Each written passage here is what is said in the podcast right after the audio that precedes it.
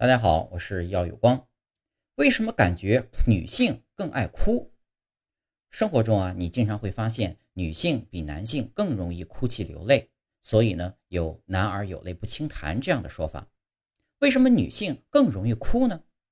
这些问题看似简单，却是长期以来使研究者深感困惑的难题。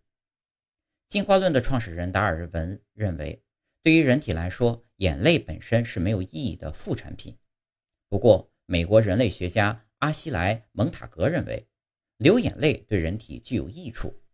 这种益处在进化中有一定影响。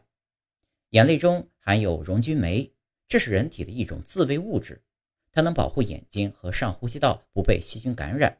因此，没有眼泪的干哭很容易使上呼吸道干燥而受感染。女性更容易哭，这句话对吗？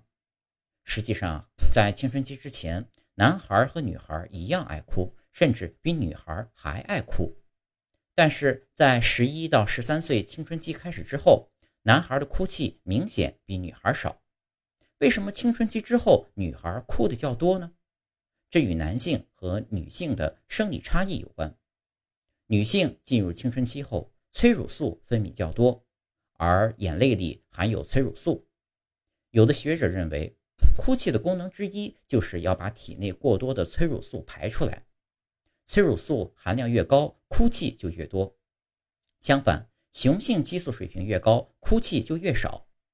福莱做了五年的调查，统计表明，在一个月时间内，男人哭泣流泪的次数很少超过七次，而女人则在三十次以上。要说明的是，女性的哭泣并不能表明女性比男性更脆弱。